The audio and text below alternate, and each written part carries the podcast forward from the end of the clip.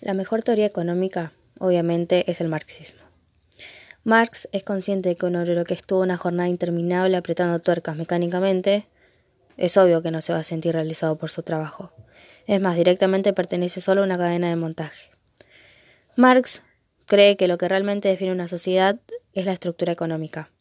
Además de la estructura económica, identifica algo que se llamará superestructura económica que es la ideología que legitima e intenta mantener el sistema económico, ocultando y restando la importancia a las injusticias, como por ejemplo el capitalismo, que es un sistema de producción inherentemente injusto, en el que las clases proletarias son explotadas por la burguesía como mano de obra. Lo que Marx cree ante esta situación es que necesitamos que se adopte conciencia de clase. Los obreros deben percatarse de que son un grupo oprimido, unirse y luchar. En una primera fase llamada socialismo, lo que se deberá hacer, como el nombre indica, es socializar los medios de producción. Es decir, que las máquinas, instrumentos con los que se fabrican distintos productos deben pasar de manos de la burguesía a manos de los trabajadores. De este modo, la plusvalía caerá sobre los trabajadores y no solo sobre el patrón. Esta parte no se suele entender correctamente, así que vamos a insistir en ella. En el comunismo no es cierto que todo sea de todos. Lo que se socializa son los medios de producción, no las posiciones individuales. El comunismo no priva a nadie de poder de apropiarse de productos sociales. Lo único que no admite es el poder de usurpar por medio de la apropiación del trabajo ajeno. Según Marx, si alguien gana dinero mediante su trabajo y esfuerzo, sin apropiarse del trabajo de los demás, sin dominar o oprimir a nadie, no hay ningún problema en que tenga ese dinero en sus bienes. El problema no es tener propiedades, el problema es que esas propiedades que tienes las hayas conseguido mediante la explotación de los trabajadores. Marx dice, el rasgo distintivo del comunismo no es la abolición de la propiedad en general, sino la abolición de la propiedad burguesa. Otro gran tópico es el que Marx afirma que todo el mundo debía ganar lo mismo con independencia de lo que trabaje o lo que se esfuerce. En ningún momento afirma semejante cosa. En la sociedad comunista que Marx propone, no habría clases. Se eliminaría el Estado como instrumento de opresión. Se reconocería la igualdad de todos los derechos humanos. Esto es lo que Marx defendía como comunismo. Y por último, terminamos con una frase de Marx. Que las clases dominantes tiemblen ante una revolución comunista. Los proletarios nada tienen que perder en ella, salvo sus cadenas, y tienen un mundo por ganar.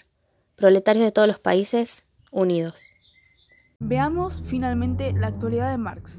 Muchos autores han escrito que Marx sería un pensador del siglo XXI, que su renacimiento se basa en su permanente capacidad para explicar el presente, que su pensamiento sigue siendo un instrumento actual indispensable para entender nuestra vida económica y social y así poder transformarla. La obra de Marx está caracterizada por una doble vigencia, porque ante todo la estructura social que Marx criticó es una estructura fundada en la forma específica de la explotación capitalista, la explotación del trabajo asalariado. Es la que reina más que nunca ahora en todo el mundo. Todo el trabajo es asalariado y toda la producción es mercancía. Ya en aquel manifiesto comunista, algunas de sus sentencias pueden leerse como una enorme anticipación. La burguesía, al explotar el mercado mundial, da a la producción y al consumo de todos los países un sello cosmopolita. Ya no reina aquel mercado local y nacional que se bastaba a sí mismo y donde no entraba nada de afuera. Ahora, la red del comercio es universal y en ella entran, unidas por vínculos de interdependencia, todas las naciones. El punto al que ha llegado la internalización de las fuerzas productivas no hace más que confirmar que Marx estuvo más allá de los límites de la propia mundialización capitalista se encontraba cuando él vivía lo que remite a otra cuestión. Así podemos llegar a confirmar que no hay crítico más profundo que Marx en nuestra actualidad. Como él dijo, la época de la burguesía se caracteriza y distingue de todas las demás por el constante y agitado desplazamiento de la producción, por la conmoción interrumpida de todas las relaciones sociales, las relaciones inconmovibles y mohosas del pasado, con todo su séquito de ideas y creencias y viejas y venerables, se derrumban y las nuevas envejecen antes de echar raíces.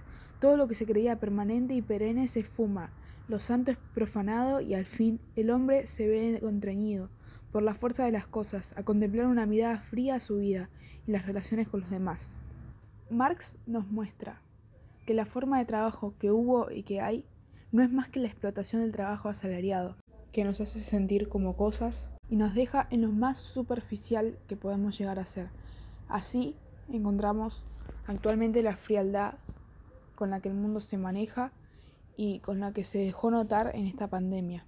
Por lo tanto, Marx sigue siendo un pensador de la actualidad.